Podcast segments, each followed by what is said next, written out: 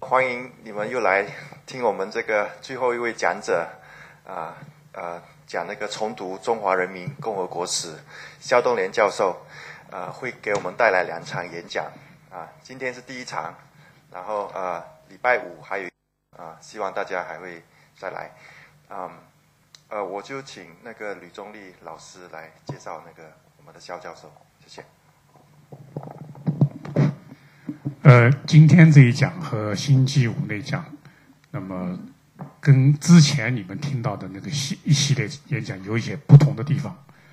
呃，因为我看在座的听大部分听众的年龄，大概之前的一些讲座所讲的内容对你们来说有点像听妈妈讲到过去的事情。呃，那是发生在你们父辈身上的，对你们来说是真的是历史。可是今天这一讲和星期五这一讲，当然也是历史，可是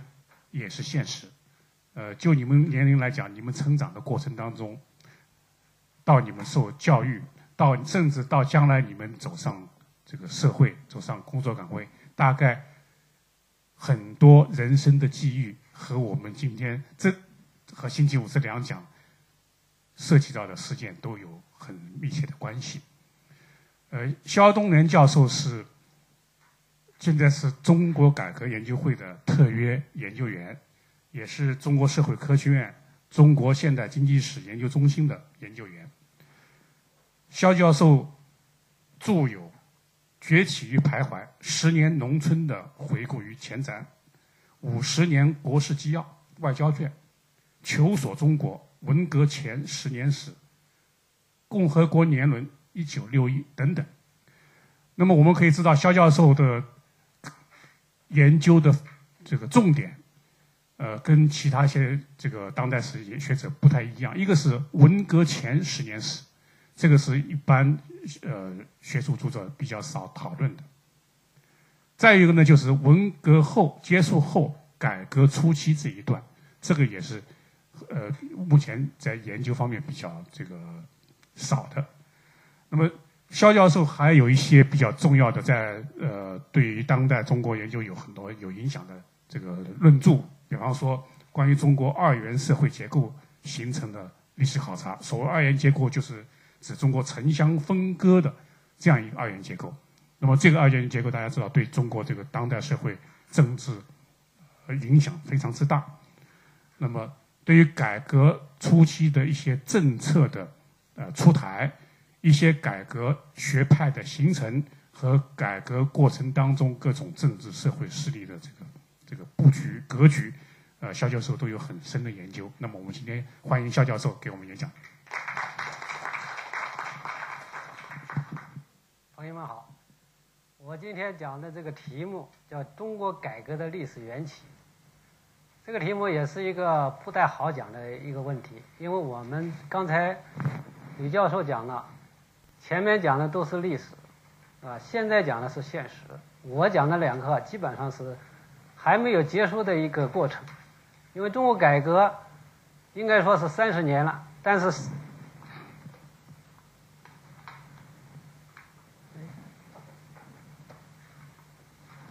我这个我这个是不是有问题啊？是，刚才你一直没有用，它就那个睡觉了，睡着了。行了，坏了，休眠。这个是关系关机。对不起啊，有点技术上的问题。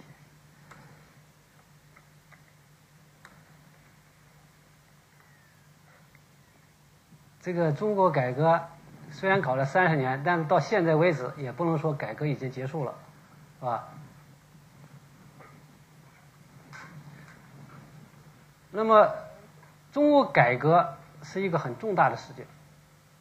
应该说是前上个世纪的，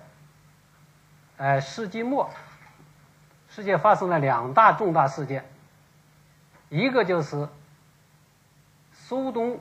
呃集团的解体。以及冷战的结束。第二个事件呢，那就是中国的改革和开放。那么这两个事件应该是影响很深远的，而后一个事件，恰恰是对前一个事件发生过重大的影响。一些研究冷战时、国际冷战时的学者，比如说这个英国的伦敦经济学院的文安利教授，还有美国的康奈尔大学的陈坚教授，他们都特别重视中国改革、中国本身的转型。对于冷战的转型以及冷战的结束，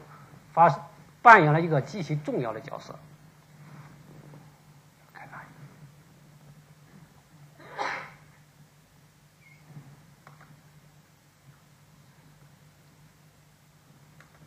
当然，我们也更关心的是这个改革开放对于我们自己、对中国发生的深刻的影响。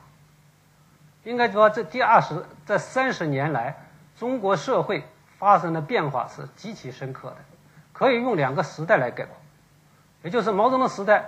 和改革开放的时代。当然，有的人说是邓小平时代。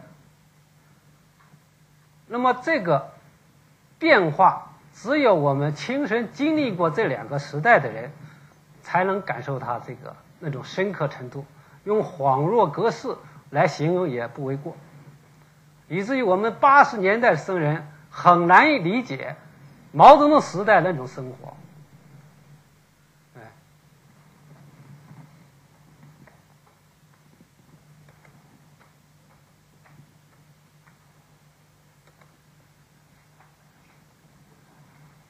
那么这里就提出一个问题：就二十世纪七十年代末，中国为什么能够发生一个历史的大转弯？从毛泽东。的继续革命转到了改革开放，而且这个改革为什么能够走这么远？在整个社会主义阵营中间，应该说，所谓社会主义的改革成功的，可能也就是中国，也许是越南会成为第二个。为什么会出现这么一个历史的大的转折？我想呢。从这么三个问三个方面来说明这个问题。第一个就是改革是中国发展陷入困境的一个符合逻辑的选择。首先，我要澄清一个概念，就是说，改革社会主义的改革并不一不是从中国开始的，而中国提出改革也不是从一九七八年开始的。因为社会主义国家的改革之所以要发生改革，从根本上来说，就是传统的社会主义社会主义这个体制不能有效的运行。所谓传统的社会主义体制，实际上是二三十年代从斯大林建立起来这么一个体制模式。这种社会主义模式有三个基本的原则：一个是公有制，一个是计划经济，一个是按劳分配。当然，加上共产党一党专政，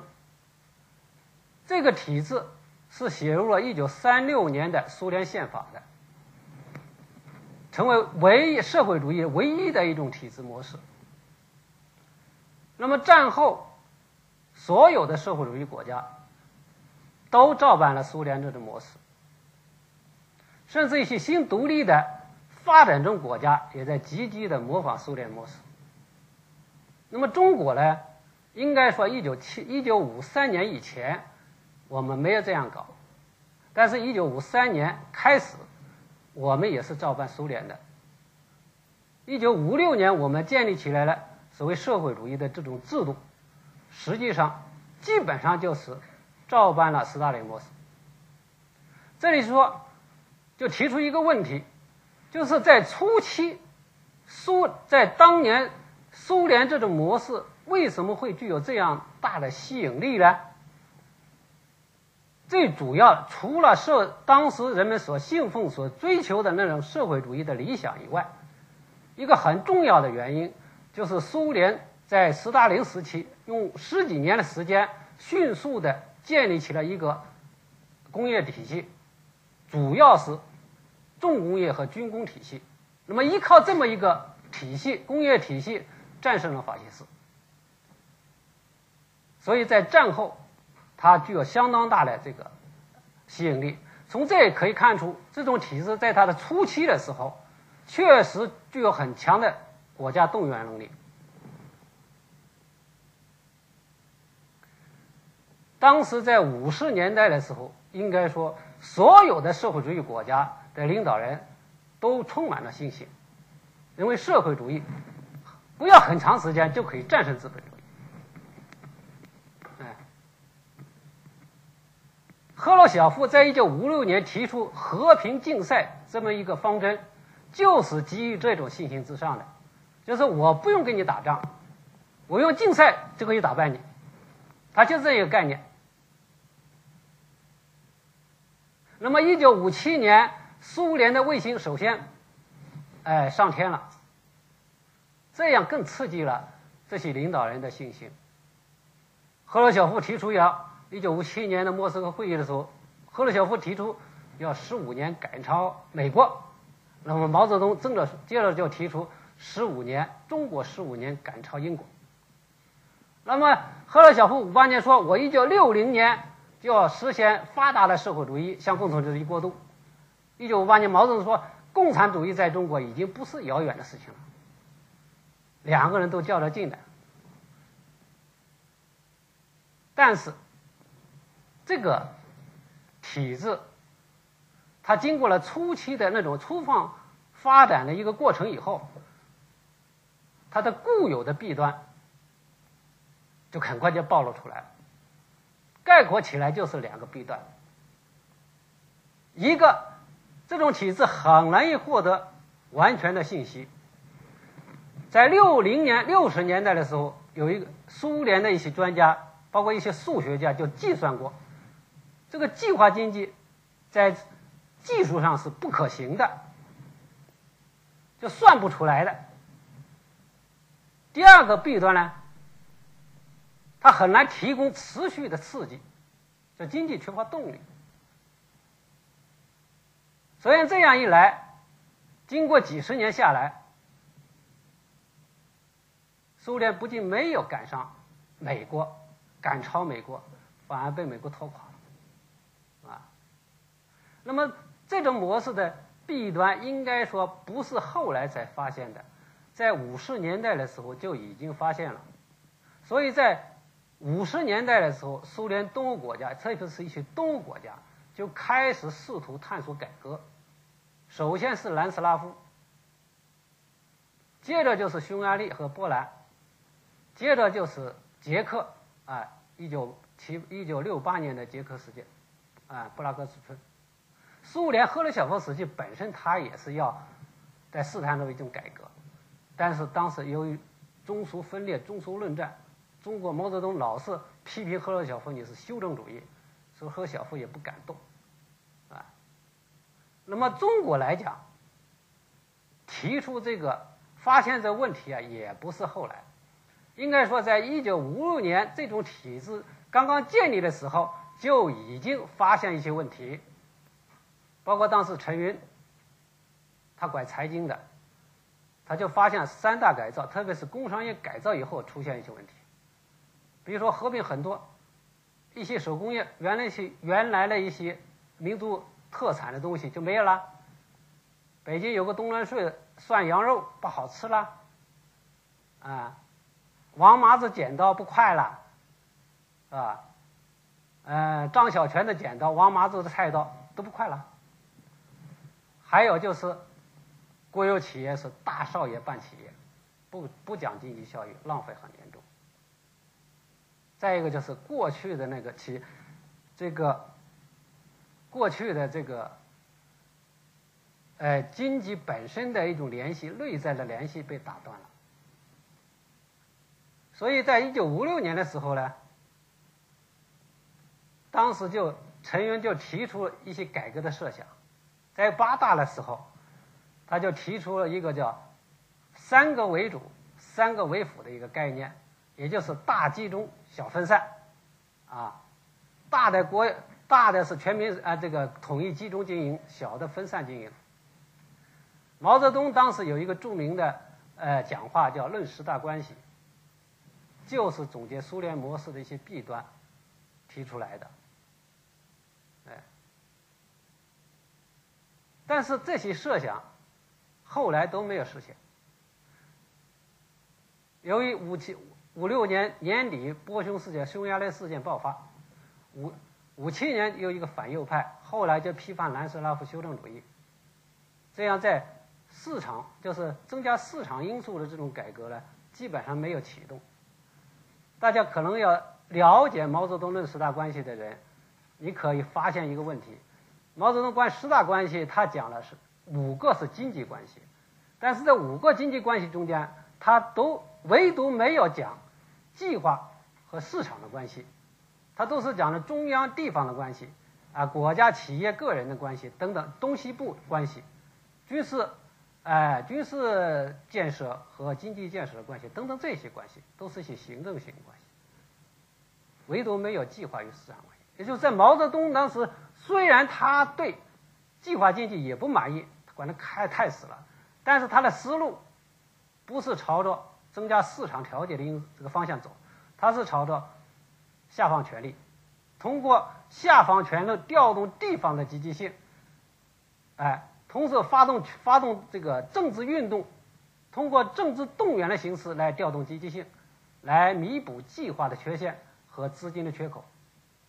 实现高速度，所以就五八年到一和一九七零年的时候，当时的经济体制做过两次的改动或者叫改革，实际上都是沿着这种行政性放权的这个思路走的。结果呢，不仅没有成功，而且造成了更大的混乱，甚至造成大的灾难。包括你像五八年大跃进，为什么你没有计没有市场的这种？单一的计划经济体制，地方分权比中央集权更糟糕。哎，当时这个几十年虽然提出发现了一些问题，但是走不出来。为什么？当时有两个崇拜，我认为，一个就是所有制崇拜，公有制崇拜。一个基本的概念就是公有制。是要是单一的、纯洁的。当时口号叫“让资本主义绝种，让小生产也要绝种”。公有制本身也是越公越好，哎，公有制程度越高越好。这个全民所有制优越于集体所有制，大集体优越于小集体。那么它的基本的发展方向就是用小集体过渡到大集体。大集体过渡到全民，最后全部实现全民所有制。哎，第二个概念，崇拜计划经济崇拜，所有增加技市场因素的那些观点、那些主张，都被认为是修正主义的。所以，所谓的改革，也就是在中央与地方的集权与分权、权力分割这个上打圈圈。结果当时造造成了大家都说了，就是。哎，一统就死，一死就放，一放就活，一活就乱，一乱了又统，这么一个循环。这说明什么问题？说明两个问题：一个，社会主义传统体制它固有的弊端，决定了改革它的内在的需要；第二个，在那样一种情况下。社会主义国家的改革是很容易突破的。那么，七十年代末为什么能够取得突破？因为在文革结束以后，情况有很大的不同。至少有两个变化。一个变化，经过二十多年的发展，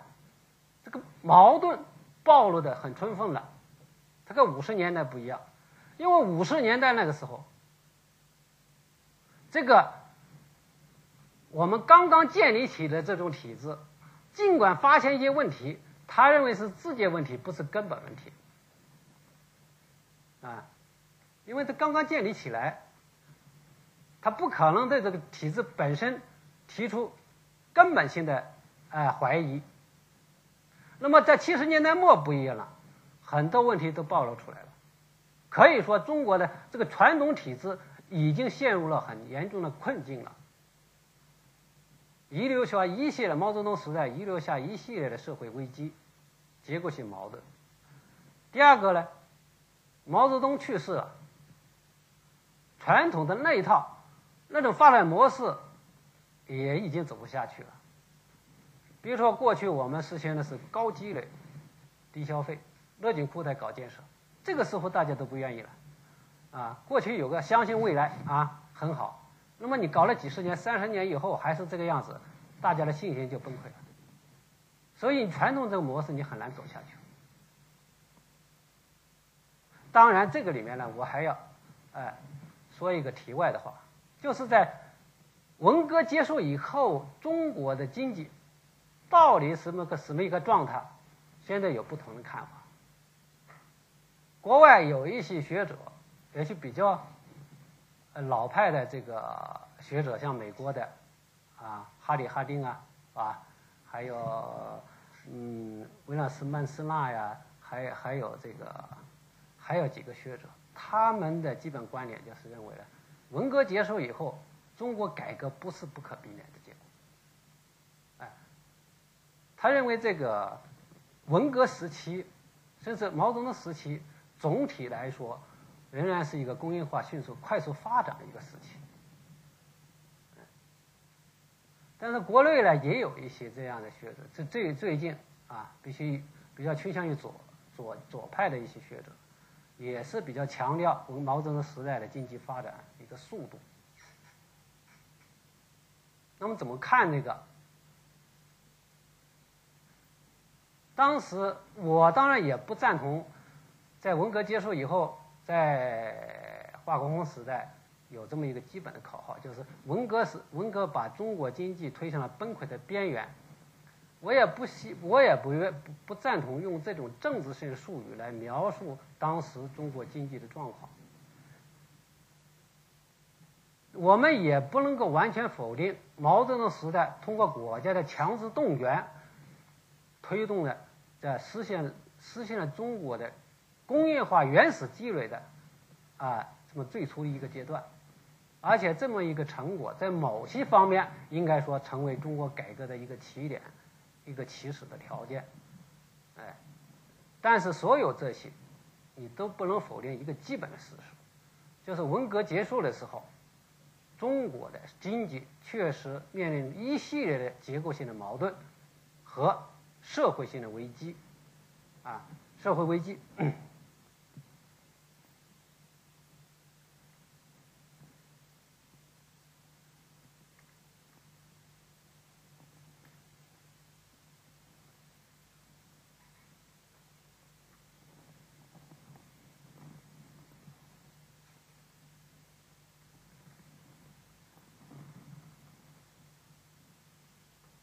这个中间呢？最核心的危机就是，搞了三十年以后，城乡人民的生活还是普遍的贫穷，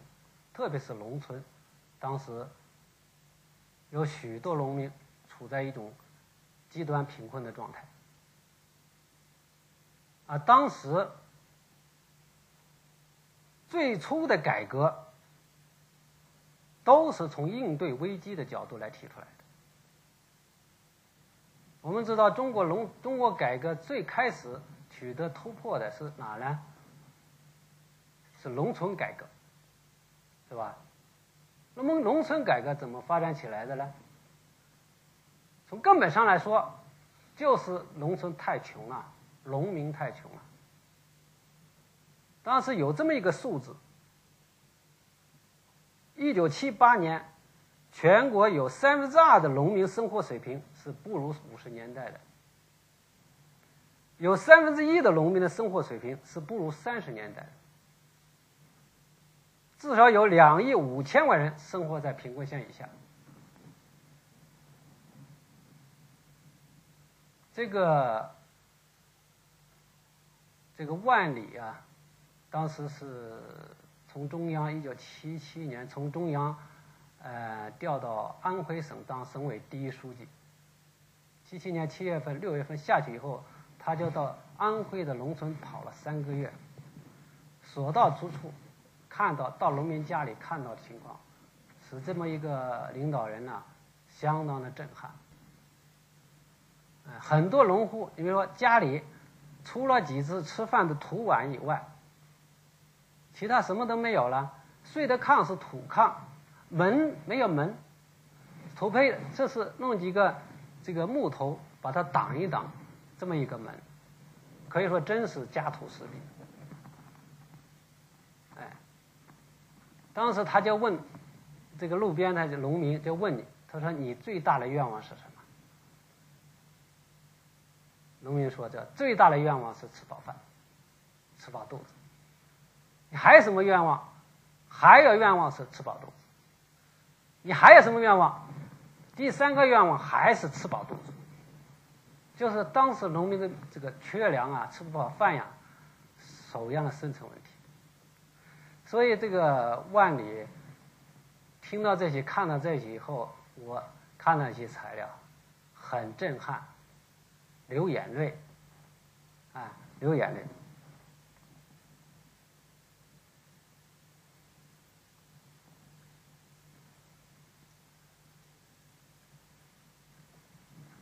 他当时在一些一次中国务院召开的会议上就这样说：说如果这些情况让工人农民知道了，知识分子知道了，不推翻你共产党才怪了。这是万里说。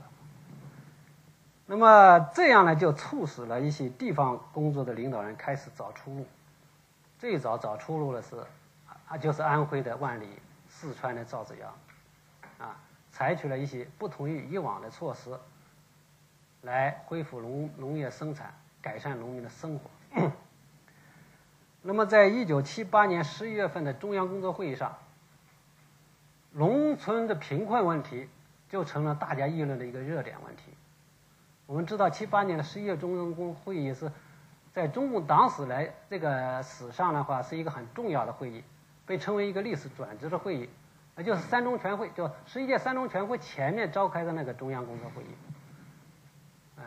很多省市领导人都讲到农村的贫困状态。陈云当时在这个会上也讲，就建国三十年了，还有要饭的，啊，这个这个状况不改变是不行的。他 说这个问题老是不解决这个问题，农民就会起来造反，支部书记就会带带队进城要饭。所以在三中全会上，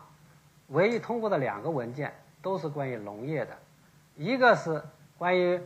加强加快农业发展的二十五条决定，一个是关于农业农农村人民公社化农公社六十条，就重新修订了一个六十条，都是关于这种这个。当时采取的办法是两个，概括起来就是两个，一个是松绑，一个是让利。所谓松绑。就是提出要尊重生产队的自主权，啊，要开放自由市场，要发还自留地，给老百姓发还自留地，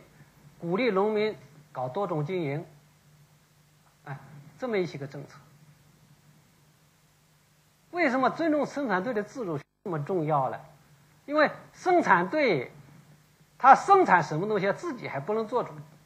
要上面规定他你生产什么你才生产什么。你不能搞多种经营，你必须搞以粮为纲。而且呢，公社大队一直到县里面，到国家搞一些重大工程，搞一些水利工程，都是无偿的调拨农民的劳力、资金啊、物资，无偿的调拨。一九六一九七五年的时候，七五年以后搞农业学大寨、普及大寨村运动，就是毛泽东时代农村一个很重大的一个事件，就是这个大搞农田水利建设。每年就搞，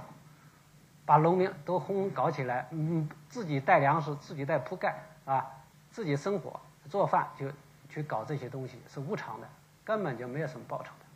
这些都是，哎，一种一种无偿的剥夺农民。那么现在他提出要尊重生产队的自主权，哎，自留就收回来了，收回来发还给农民。呃，自由市场封闭了，封呃封闭了，现在又开放，让农民到市场上去买卖，啊，过去不让你去搞多种经营啊，去采山果啊、摘果子啊这些东西啊，做副业啊，现在允许你去做副业，哎，第二个就是让利，让利最主要的是大规模的提高了农产品的价格，这是建国以后最大的一次提高。为什么这个很重要？因为毛泽东时代的一个发展战略，实际上就是通过国家强制力来从提取农从农业从农民农民那里提取资金来投入工业化建设，这么一个过程。这么建国以后，在三十年，国家总投资是六千六千亿，从农民那里拿来的也将近是六千亿。这样就是说，它不是说农业税，农业税的标准很低，它是主要通过工农业剪刀差，就是低价收购，不是收购，统购统销，你所有的农村的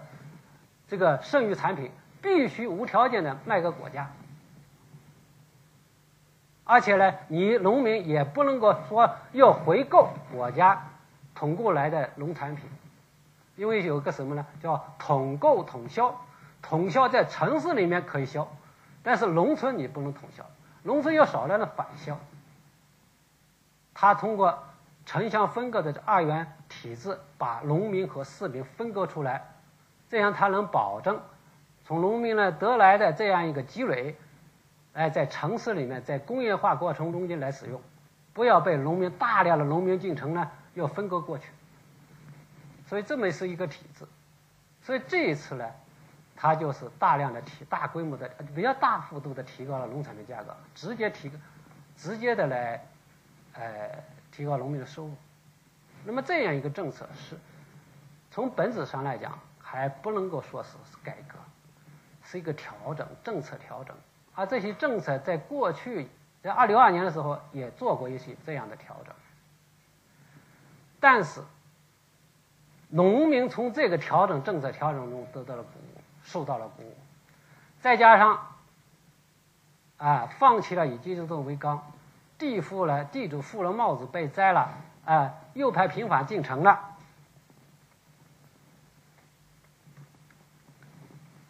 这样呢，在阶级斗争这么一个，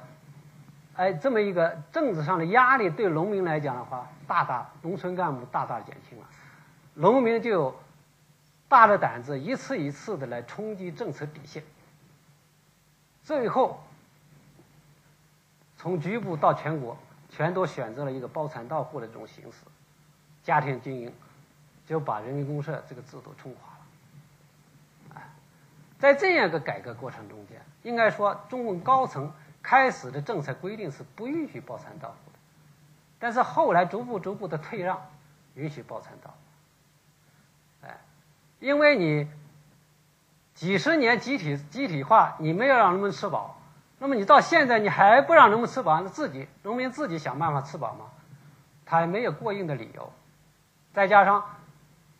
包产到户以后，马上就增产了，增产以后，这个改善了城市里城市城市人的餐桌呀，啊，农副产品多了，国家收获也多了，他就没有理由了。其实际上，这个改革在这个农村改革过程中间，反对的意见很多，但是从中央到地方一些领导人，呃，同情和支持的人也不少。哎、有一些人就是睁一只眼闭一只眼，再没有像过去那样批资资资本主义自自发势力啊那么起劲了。这就是农村改革为什么能够突破的一个原因，一个基本的状况。那么第二个，公有制，单一公有制一统天下这样一个局面是怎么打破的呢？啊，也不是说一开始就设想的。当时面临的主要问题就是一个一个什么问题？在十二七十年代末的时候，一个基本的问题就是这个城市大量的失业，两千万人失业。因为过去城市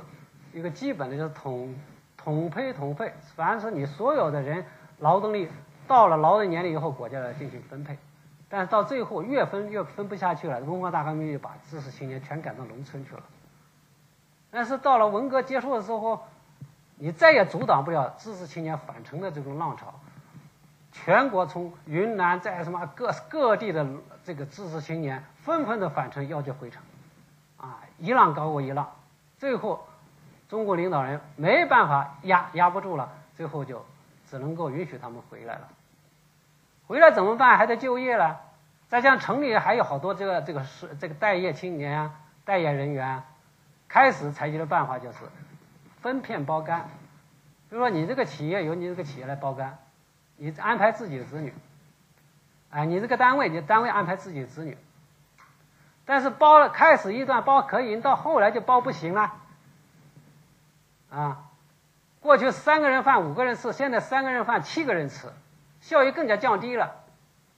怎么办？还包不下去，提出一个口号：广开就业门路。也就是在在原有体制之外，开发一些新的就业渠道，啊，就是办集体所有制的合作合作社啦，什么劳动服务公司啦，这么一些个东西，哎，这就发展起来了，哎，这样就形成一个体制外的，在体制内。还没变的情况下，又形成一个体制外的这么一块，再加上当时农村包产到户以后，促进了乡镇企业的发展，啊，农村的个体户发展起来了，再加上引进了三资企业，这样就几块加在一起，就成了这个体制外形成那么一个块，这就基本上形成了中国一个改革的基本的特征，所谓体制外先行，体制内你还还改不动，体制外先行。哎这么一个基本的格局，那么这样一个改革形成的过程，跟苏联东欧国家都不一样，因为苏联东欧国家，特别苏联这个他们的计划经济是高度集中的，而且是中央高度集权，这高度集权的地方没有什么特点。呃，中国的虽然是高度集中了，但是它又是一个高度分散的，也就是说中央、地方、呃，说省、地、县都有国有企业。啊，而且是中小企业最多，哎，所以呢，它这个其实条件跟苏联也是不一样的，所以那种庞大的军工企业想转过来很难的，哎，那么改革初期还有个改革就是扩大企业自主权，为什么要提出扩大企业自主权？就是因为你这个企业的效益持续的下滑。从一九五七年到一九七八年这一段时间持续下滑，而中国的财政的主要来源是国有企业的利润上缴，企业效益下滑以后，直接导致了财政困难，财政的增长幅度，一九七六年以后连续七四年以后连续几年都是负增长，也就是说，通过财政投增加财政投入来推动经济发展这种。老的路子到这个时候很难走得通了。那么企业效益为什么下滑？最根本的还在于体制嘛。你这个体制，企业体制，过去一九七八年、七九年的时候，我们请了一些日本的学者到中国来会诊中国的企业制度、中国的经济体制。日本学者说：“你们中国只有工厂，没有企业。”实际上，中国也没工厂，只有生产车间。为什么呢？它整个国家是一个大工厂设计的，那么各个工厂呢是一个车间。工厂的人、财物、共产销，所有这些活动都是由上头啊主管部门来管理的。比如说，他需要的生产资料是由物资部、物资部物资系统的供给调拨。他的财政需要的钱、资金是财政部门来统收统支，啊，它的价格是物价部门来管理的，你不能随便的定价，是吧？它的生产计划是由纪委和经委来管的，它的劳动用工是由劳动部来分配的，它的管理人员是党的组织部来任命的、的委托的。除了这些综合性的这么一些个职能部门以外，每一个企业都要隶属一个行政单位，省行政隶属关系，有的属于中央，有的属于省，有的属于地区，有的属于县。哎，这样一来呢，实际上一个方面是高度集权的、高度集中的，另一个方面呢又是分散的，也就是说条块分割，条就是中央各部委管的，块就是各地区管的，哎，形成了实质上的部门所有制和地方所有制，哎，地区所地方所有制。那么这样一个体制结构，你说它运转起来能运转到零吗？当时讲一个企业，一个大企业的厂长要盖一个厕所，都要往上报告，他盖不起。两个企业在同一个同一个城市要想合作，必须通过各自的上层批，他才能合作起来。一个企业要办一个事，办一个大连的事，要盖几十个章子，哎，一般呢是半年到半到甚至到一年才能批下来，这个时候已经时过境迁了。所以这么一个体制。你说它内无动力，外无压力，在这个情况下，它的效益怎么能上去呢？哎，效益上不去，国家财政困难。所以这些问题并不是说没人发现，实际上早就发现了。一九六二年的时候，六四年的时候，当时刘少奇就曾经提出一个托拉斯，哎，搞托拉斯就是所有的这个系系统的这种企业搞一个大的托拉斯，互相互相的这个。呃，可以这个建立一个一个横向的联系，但是文化大革命马上就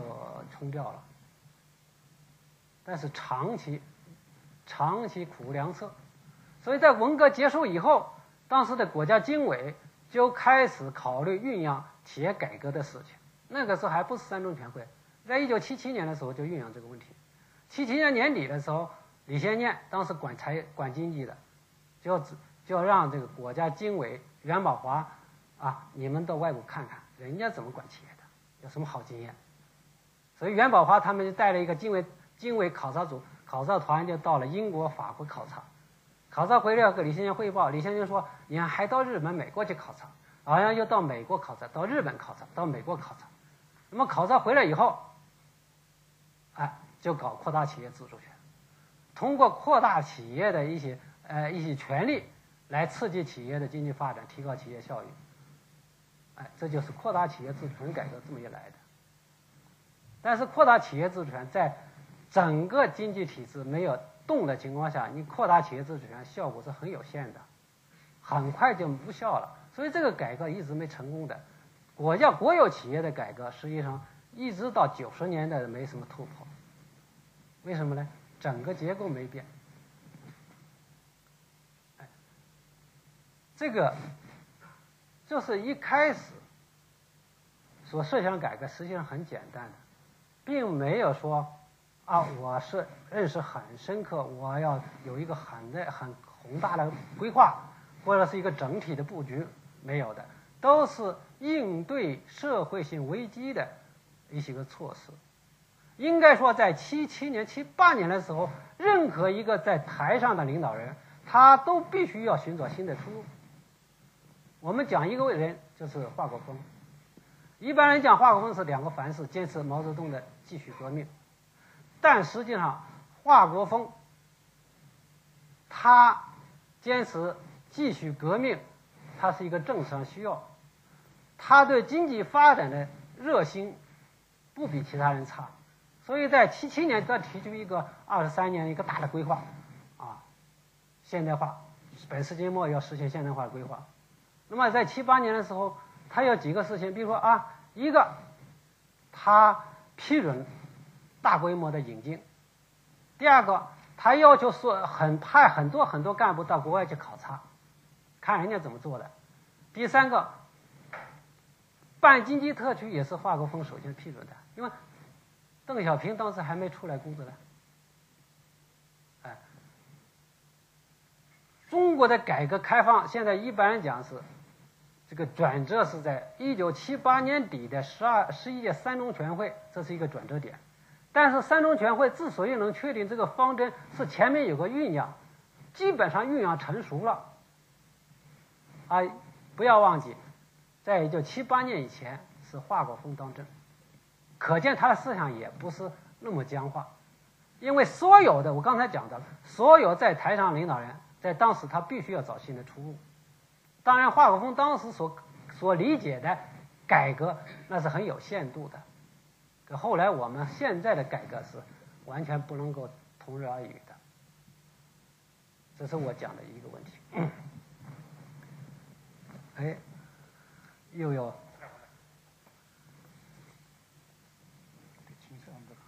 啊，这这么麻烦。我想讲第二个问题呢，就是文革为改革准备了政治条件。这个虽然说改革是一个传统社会主义发展的一个不可避免的选择，但是并不等于说这个改革能够推进下去，能够走很远。为什么苏联东欧国家改了几十年，一直到八十年代末，他都没有走出去？当然，中国在文革以前也是走不出来的。那么，中国之所以能够，哎，走出去而且走那么远，很重要的一个原因就是中国有一个文化大革命。在某种意义上可以这样说，改革是文革结束以后开始的，改革的根子是在文革。怎么理解？我认为有这么三个，哎，方面。第一个，文革。它的带来了一些灾难一些后果，引发了一场思想解放运动，就是引发了一场全民性的反思。第二个，文革被打倒的、受到冲击的中共的老干部和知识分子，恰恰是中国改革的中坚力量，当然是其中一部分。第三个，文革把过去的政治运动、阶级斗争、残酷斗争啊、无情打击这一套搞到极端以后，人们就厌倦了，就希望一种比较宽松的政治环境，而这个宽松的政治环境，恰恰是有利于中国改革的推进的。我认为应该从这么三个方面来理解。赵紫阳在八十年代的时候，他说过一句话，他说：“文化大革命的大灾大难，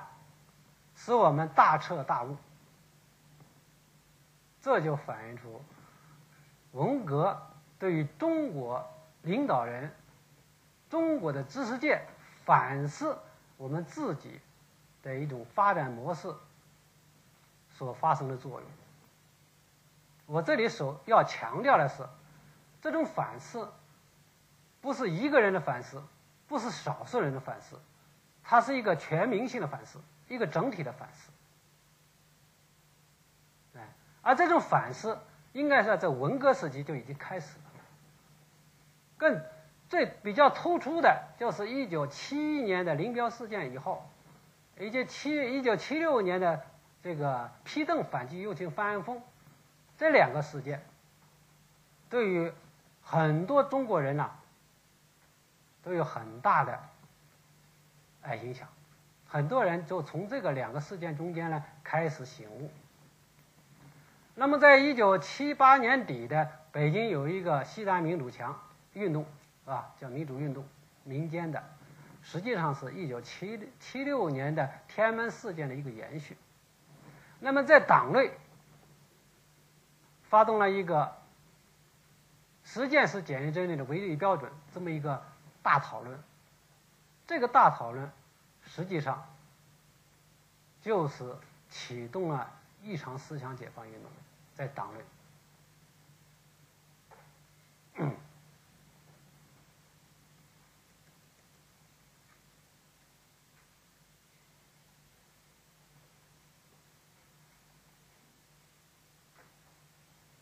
而党内的这个思想解放，在两个会议上反映的最充分，一个是一九七九年年初的理论工作务虚会，这个可能大家有些人知道是吧？比较年纪大的。一个呢，就是一九八零年的十月份，是四千个高级干部讨论历史决议，讨论了两个多月，那个发言应该说是，呃，反思最为深刻的一次。很多在文革时期、文革前追随毛泽东，甚至执行毛泽东的这个一系列政策的一些领导人，在文革以后思想都变了。比如说，在文艺界的周扬，大家都知道，文革以前，啊，一系列意识形态的批判都是他主持的。但文革以后变了一个人，啊，见的人就道歉，就忏悔，然后就流眼泪，啊，后来在八十年代，他发表文章要强调要这个这个这个这个要这个，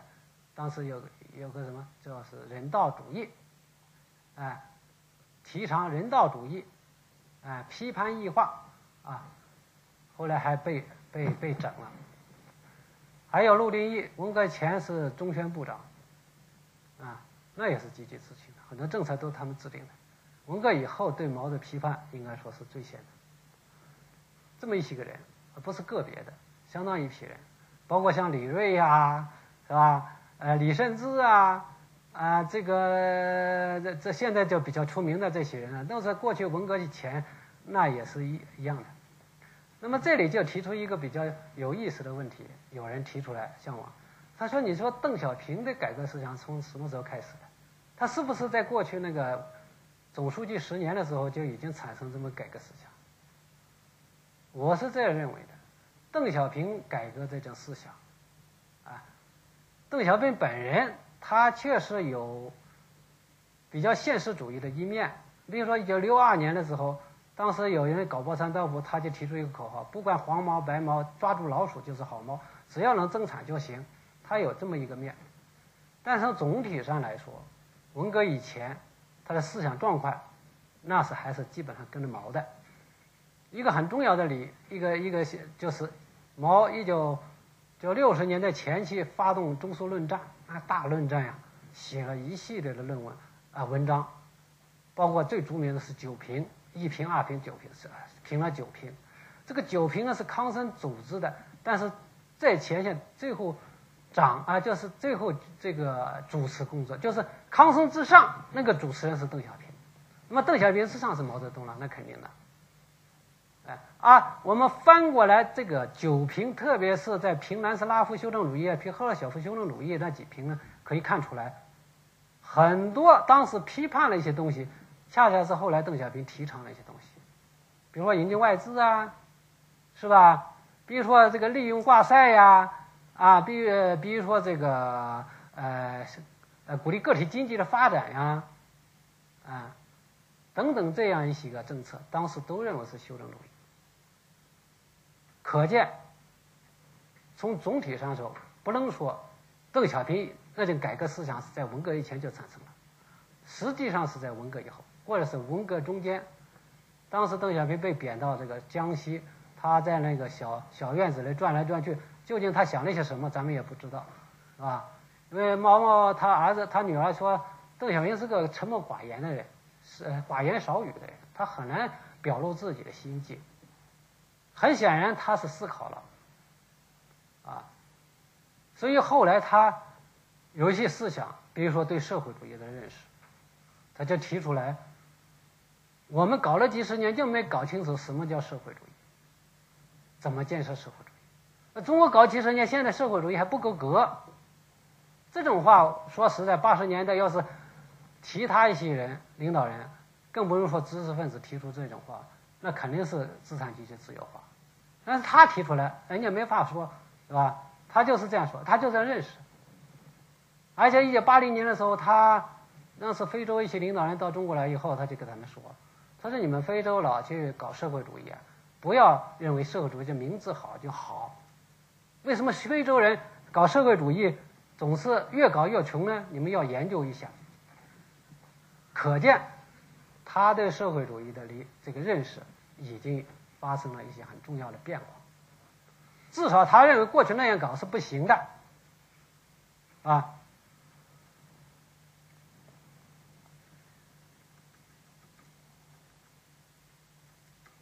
那么，一九七八年发动这个思想解放运动，为什么有这么大的力量？这个里面有很重要一个原因，就是这种思想解放与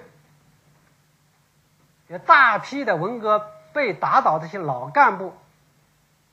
和其他社会阶层的人要求平反这么巨大的浪潮是结合一起的。因为你要是不思想解放，啊，他们就很难出来。所以呢，这样一个力量是很强大的。当时在主主持这个意识形态工作和和这个专案工作的汪东兴，当时副主席，他想压一压，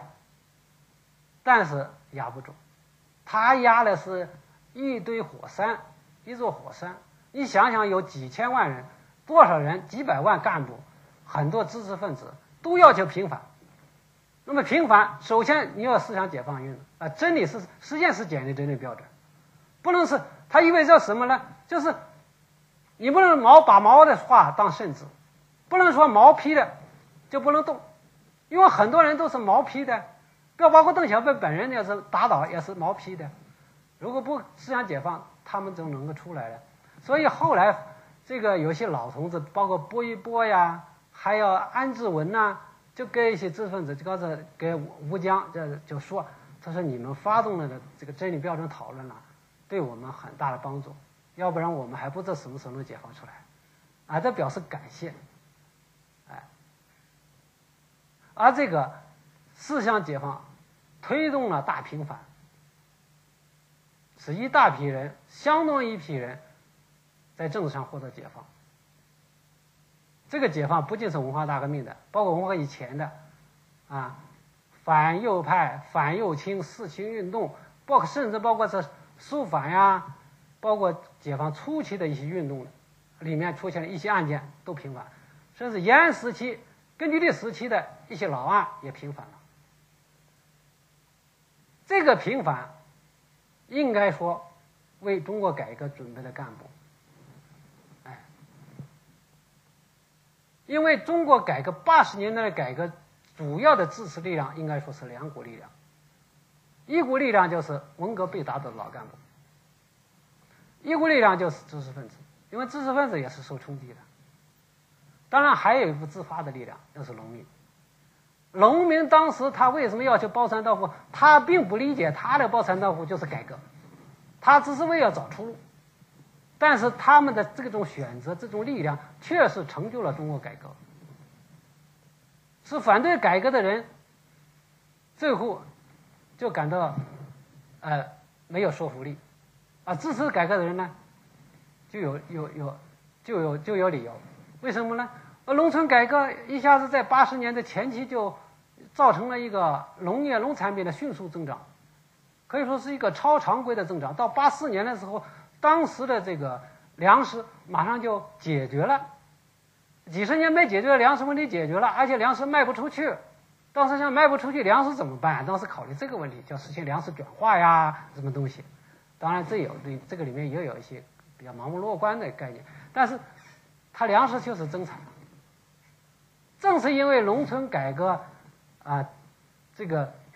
出现了效果，而且农村改革呢，是整个中国的供应改善了，支持了中国的改革。从理论上，从意识形态上呢，也支持了中国的改革。但是总的来说，农民本身是一种自发的，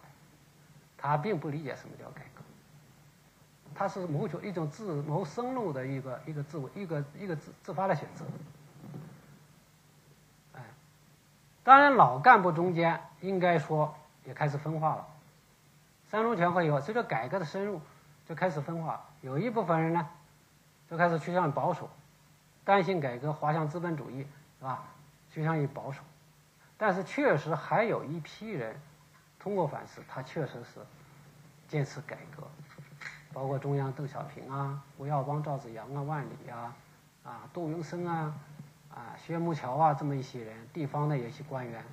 啊，包括这个安这个这个向南啊，就是福建的向南啊，广东的任仲夷啊，啊等等这批省市省地县的领导人，一大批。这个确实是中国改革的中坚力量。那么知识分子跟老干部不一样，在八十年代基本上知识分子是一个，哎，总体上是支持改革的。在某种意义上说，改革成了知识分子的新的信仰，哎，这是我想讲的这么一个，哎，这个当然这个知识分子和中共老干部的在批判两个凡是思想解放的时候，拨乱反正中间，他结成了某种联盟，是吧？那么在三中全会以后，哎，胡胡乔木曾经说过，叫知识分子一部分已经给党分道扬镳了。这个概念，我认为总体上还是不符合实际的。整体上，八十年代前期，啊，或者是整个八十年大部分时间，知识分子和中共，呃，只是一个少有的一种蜜月时期，微妙的一种蜜月时期。我们说你八，为什么呢？因为平反以后，知识过去的创伤有所平复，而大量的文革前的那些有名气、有地位的知识分子都回到了呃新的领导呃。新的这个文化领呃这个领域，呃，过去的这个地位得到恢复，更主要的是，呃，共产党的这个现代化的这种路线，符合知识分子的心愿。更何况，呃，你搞现代化，你必须要利用知识分子，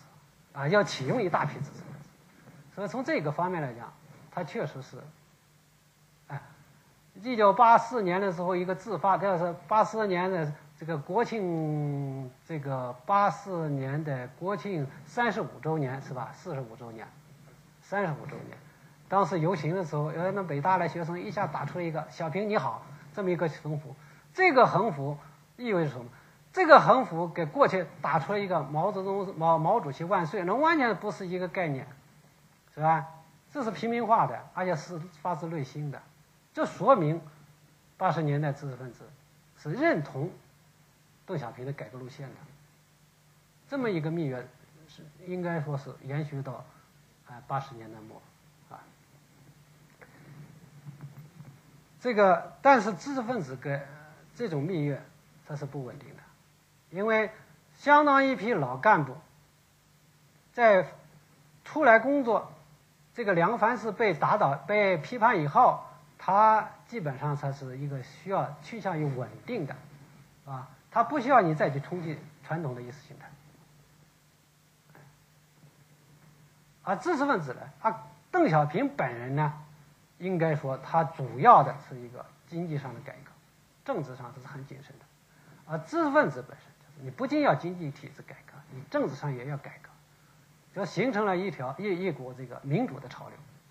这很显然就马上就形成了知识分子和中共呃官方意识形态的冲突。啊逐步逐步的，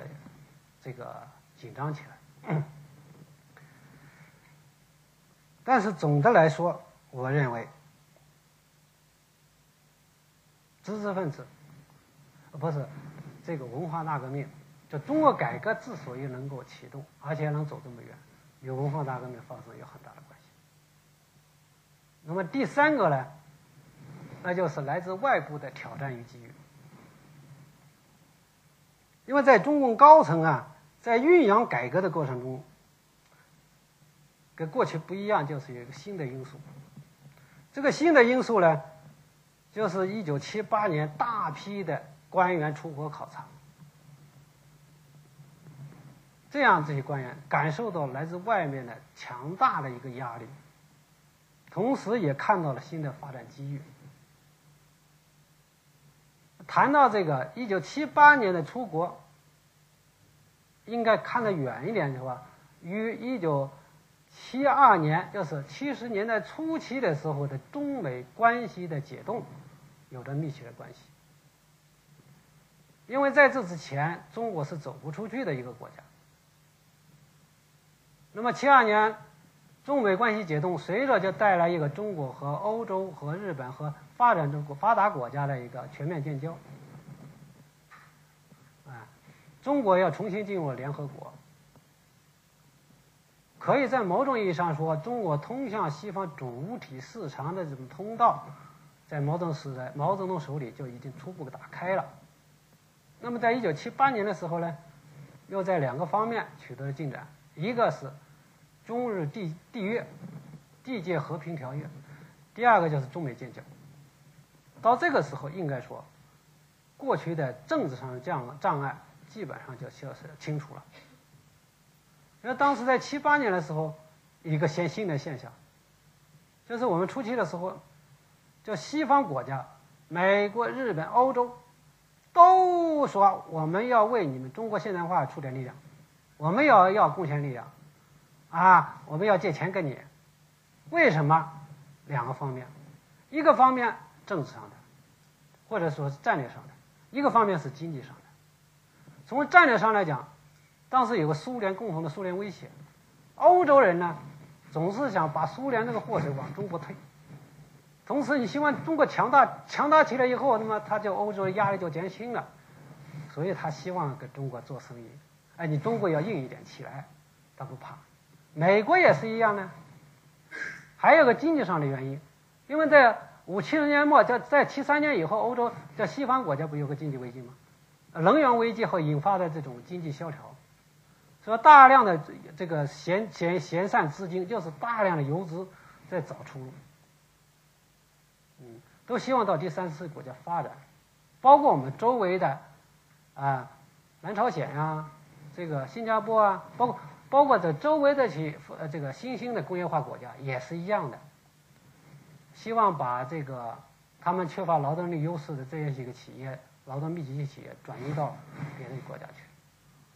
那么这个时候，他需要寻找新的市场。那中国当然是最巨大的市场，最潜在的、潜在的最大的一个市场，没开发的。那么中国提出要现代化，这个机会就到了，大家纷纷说，我们要帮助中国，实际上帮助他自己，哎，这是一个政治上的环境是已经变了。那么在。一九七二三年以后，当时我们中国已经开始引进，这是第二次大的引进，或者是第三次引进。第一次引进就是一九五十年代初期的那个一百五十六项从苏联引进过来的，那应该说第一次引进。那么第二次就是苏联中苏破裂以后，从苏联的关系已经断了，当时要解决吃权用的问题怎么办？要从呃日本呐、欧洲一些地。呃呃，发达资本主义国家引进了一批，但是那个量很小，是几几亿美金，要解决吃权用的问题，化纤呐、等等。那文革时期呢，七三年以后，当时有个四三方案，所谓四三方案，那就是说四十三个亿美金的引进方案，啊，主要是化肥厂啊，什么化纤厂啊，等等些农药啊这些。但是当时七三年的时候，包括一些管财经的周恩来呀、陈云呐、李先念呀，他们都想扩大引进。但是呢，当时政治上呢很紧张，政治上的内广党内的这种极端的意识形态，包括四人帮、包括江青他们就反对你们是洋奴哲学啊、卖国主义啊，就没有实现。所以粉碎四人帮以后，这个这个障碍取消了以后，化工啊，就是李先念这些人呢，包括邓小平。哎，现在应该引进。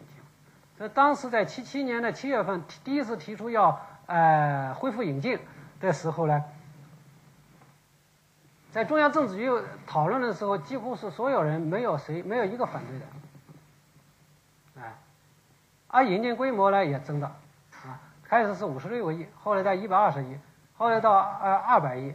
后来到七八年的八九月份，国务院务虚会议的时候。一下子要八年引进八百亿美金，你想想，一下扩大了十几倍啊！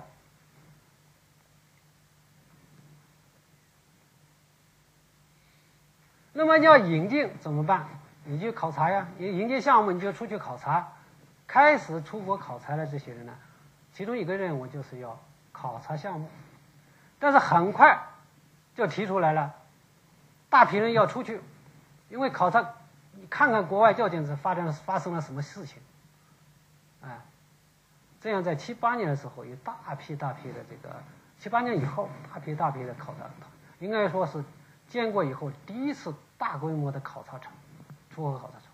啊，当时提出的口号就是向国外学习。那么这一出差出出去就不得了，就等个打开了一个扇门，去看西方资本主义，因为我们。建国以后，这些领导人，包括中央高层领导人，出国的都很少啊。毛泽东从来没去过西方的国家，邓小平就是七七四年去了联合国，看了一下美国，后来七五年到了法国，就这么，其他的就是搞外交的呀，搞这个外贸的呀，啊，少量的一些文化交流团，比如到了日本，啊，七一年、七二年的时候到了日本一个文化考察团，叫李一芒带队，考察回来后到广州。这次我到广州去搞调查的时候，那个吴兰生的省委书记还讲了这个故事了。他说，到了广州就就介绍这个，呃，日本的情况，感到很新奇，包括赵子阳啊都特别感到新奇啊。他说进那个会厅去讲课，那个田中角荣啊，人家不给他让路，再让让让让让，给他挤挤挤挤进去了，挤进去以后，他才在上了讲台给他讲，讲完以后没有任何人鼓掌。然后要下了台，谢谢谢，然后军工下台，然后又要挤挤挤，啊让让让让要出去了，啊他说这样一个领导人，啊这这中国是不可思议的呀，啊中国他这个领导人一听啊三呼万岁呀，毛主席好这样的，他说你们会这样，怎么是这样对待领导人啊？他说我这个，你要知道这个田中，他在台上也就三几年，下了台跟老百姓一样，但是学者不一样，学者是终身的，是吧？一个一个教授或者一个经济学一个学家，那是终身的成就啊，荣誉啊。所以对对知识分子、对学者特别尊重，对政治人物无所谓。这在中国来讲，当时这这这赵紫阳都感到很震震撼了，啊。那么在七八年的时候，很多人都没去过，后来他去了，亲身临其境，你看看资本主义怎么发展的，这一看不得了，震撼很大，哎，震撼很大。就是谁，大家都没有估计到，都知道西方有发展，没有估计到发展到这样一个程度，哎，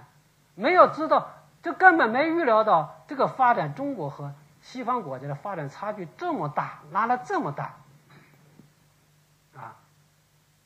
而且不仅是这个现代化的发展差距，就包括。这个西方的国家的人民的生活，普通工人、农民的生活，跟我们想象不一样。我们文化大革命就是要解救三分之二的受苦受难的人民啊，感觉好像在在国外的人都生活在水深火热之中。结果一看呢，人家都生活得很好。当时这个邓丽群跑，一九七九七八年呃十一月份，随着这个经经委代表团到了日本，到日本就回来要到处做报告。啊，说日本呐，工人呐，都是农民，穿毛料服装，家里都有这个这个电家用电器，什么电冰箱、电视机啊，那两两两家有一部汽车啊。这个工人每年呢，要哎这个有，呃这个发三个月的奖金，年终还有分红，啊。说日本的这个商店的商品的这个丰富啊，使我们汗颜感到很寒苍。因为还这个在香港有两个大大大的商场，一个是日本办的开的，一个中国开的。中国也就是一两万件，日本的这个商品有几十万件，几十万几十万种。他说一比较，我们就差了。不仅是老百姓生活好啊，那东京的秩序也好啊。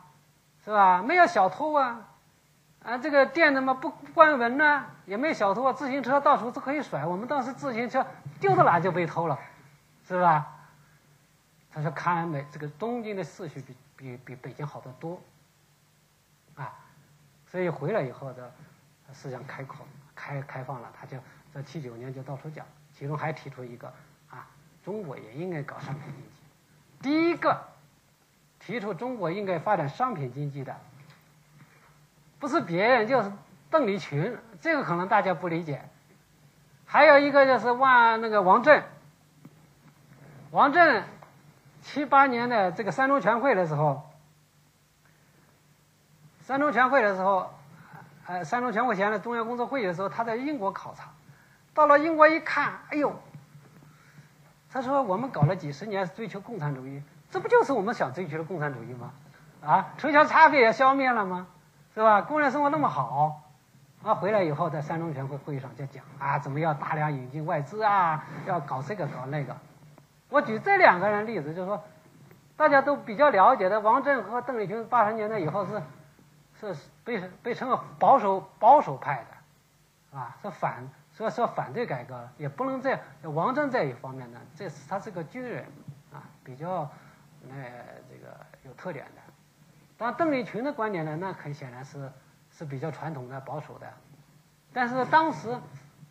都是这么一个感觉啊。邓丽群讲的那些东西很对青年人影响很大，因为大家都不知道啊。后来一讲，哎呦，我的影响太大了，很多人就很向往西方啊。说自由化，邓丽群也有责任呐。说你你老宣传的宣传这个日本呢，因为当时影响很大，因为我们当时也是接触的，也是刚开始也不知道外国什么情况。都是通过他们的报告啊，一些材料看了哦，这个确实差距太大。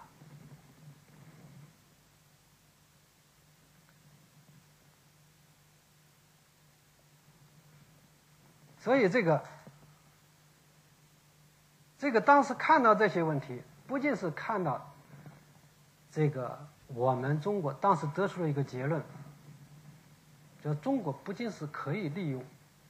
外资。学习西方的管理经验、技术啊，而且西方呢有很多管理，有很多这个制度性的东西啊，也是有很好的东西啊。这个一九七八年的六月份，当时考察欧洲五国的，叫古牧一个副总理，古牧带一个代表团，政府代表团考察欧洲五国，回来以后政该政治局汇报，华国锋主持，那些老赛都听得津津有味啊。包括叶剑英啊、徐向前呀、聂荣臻啊这些人，他说：“古牧，你如实讲。过去我们说西这个这个这西方怎么怎么不行，好的坏的你都讲，如实讲。”听得很有很感兴趣。在这个会上，当时提出也讲了一个很小的故事，就丹麦法国农场主，他如果说要把自己的儿子把这个农场交给自己的儿子啊，他必须要这个儿子。在农科学院毕业，而且在其他农场要干那么两三年，如果合格交给你，不合不交给你。我哪怕是给点钱给你自谋生路，但是我农场不能交给你。哎，这个制度比中国好啊，是吧？很多这样的一些小故事，启发了。应该说七八年这样一个大量的人呢出国考察，对中共领导人是一一次很重要的启蒙，哎，很重要的启蒙。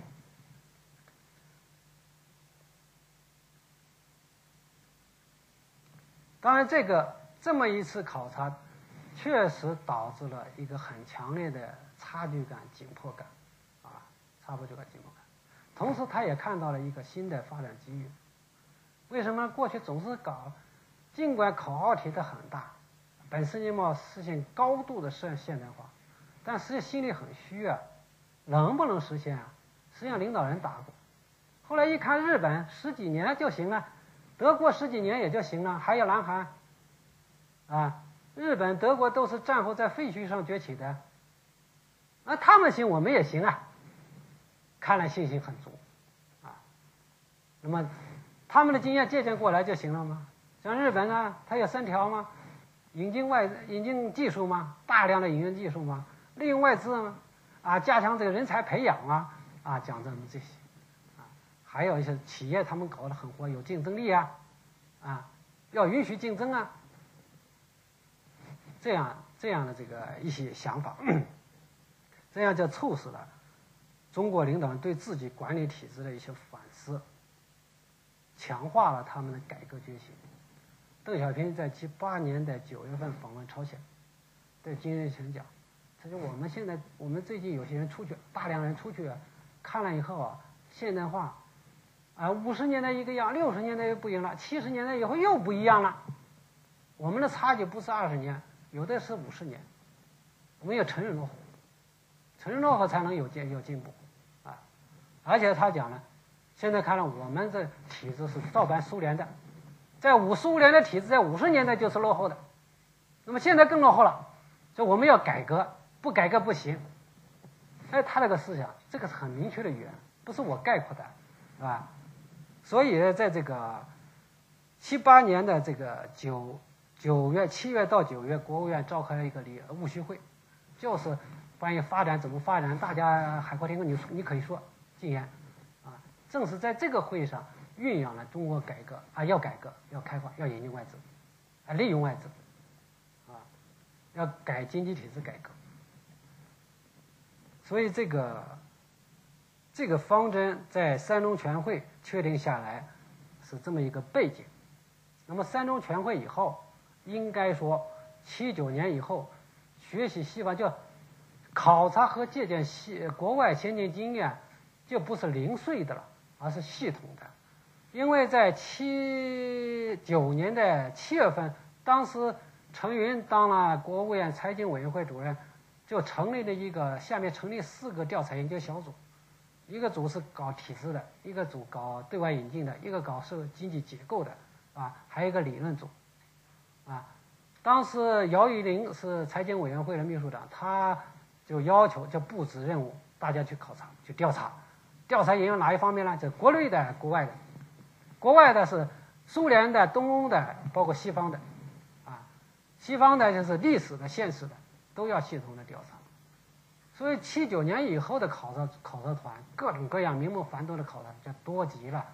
不仅是考察，还要借引进了很多人来，像日本的什么小小林实啊，还有这些一批学者都叫来，来来看看中国怎怎么怎么办，然后我们人出去，啊，请一些经济学家来进行会诊。啊这个大量的这种考察，有的当然也有一些游山玩水的了成分在里面。大家都没出国，出国以后还有六百块钱的这个出国费了，啊，一套西西服了，当然也有这个因素。后来这个考察就重复起来了，啊，这个日本名古屋一个厂子就接到了海军的啊，这个海军的考察团，要什么那个考察团，这个考察团重复的。德国的还精彩了，德国的一个厂子接到了九十二批中国考察团。啊，就是他妈来回车嘛，车水马龙也去考察，但是有当然有负面的。后来之后你考察要要有重点，后来限制。但实际上这一次出国人员那么多啊，开开开了窍了，应该说对中国的领导人，嗯，所以我总结起来，把我这个主题概括起来说，就是中国的改革是中国传统社会主义陷入困境的。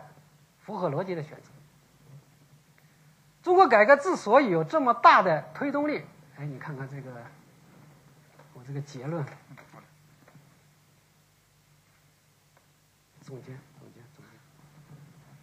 结，哎，这么一段话，哎，中国改革之所以有这么大的推动力，与当时发生的两大历史事件有直接关系：一是在中国内部发生了文化大革命。一是在外部出现了一个高度发达的资本主义世界，如果没有文化大革命，中国改革也不可能获得这么大的推动力；如果没有大批官员出国考察，感受到的挑战和机遇，中国领导人也不会有这么强烈的紧迫感，要达成改革的共识也会困难得多。今天我的讲课就完了，谢谢大家。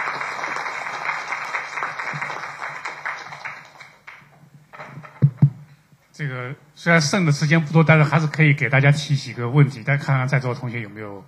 或者或者各位有没有？超过时间了。啊，没关系。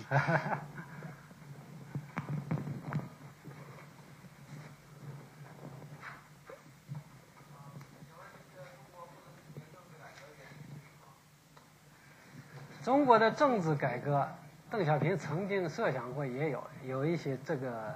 考虑，但是。这个问题是相当复杂的，我今天一句话说不清楚。现在快要吃饭，哈哈哈哈你们。下一个问题。呃，另外就是星星期五的呃演讲，我想呃会大家会让大家对当时的政治的局面会有更多的了解。这个下一讲我可能会涉及到这样一些问题。哎，我想问一下，就是现在在国内和海外。一些学者兴兴兴起的一种说法，就是全盘否定改革开放。你对这种看法有什么什么意见呢？就是这种这种这种思想，说全盘否定改革开放的这种思想，现在是相当的兴盛，相当的普呃，怎么说？就是很很多人都都在讨论这个东西。我请问你有对这个这种说法有什么看法呢？好，谢谢。好这个问题确实是一个热点，关于改革评价问题，特别是在九十年代以后，啊，最近几年更热了。在国内来讲呢，它有有这个什么那个派是吧？这个派在思想界新左派呀、新自主义自由主义派呀、啊新保守主义啊、新权威主义啊等等各种看法。对于改革的这种看法，我认为是源于两方面的。一方面是是理念上的、意识形态的，一个方面是现实的，就是中国改革走到这一步以后，中国社会结构发生了根本性的变化，中国的利益格局发生了根本性的变化，利益格局的变化必然会带来观念上的冲突，呃，有的是改革的得利阶层，有的是改革的受损阶层，是吧？那么说对改革的评价会有很大的不同。总的来说，我认为从根本上来讲，中国改革是应该肯定的，啊，没有这个三十年改革，中国所谓中国崛起是无从谈起的，是吧？毕竟现在在世界上任何一个国家，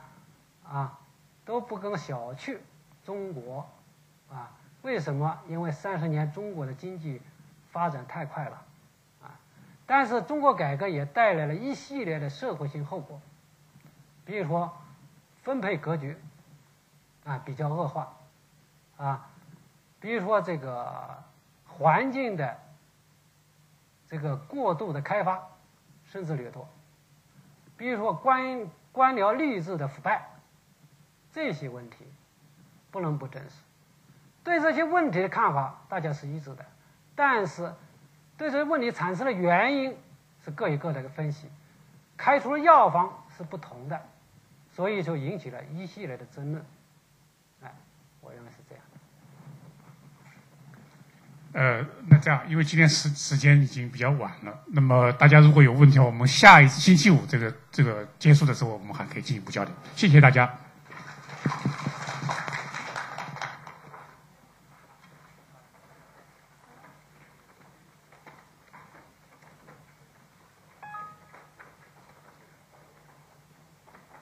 时间上没掌握好啊，啊，时间。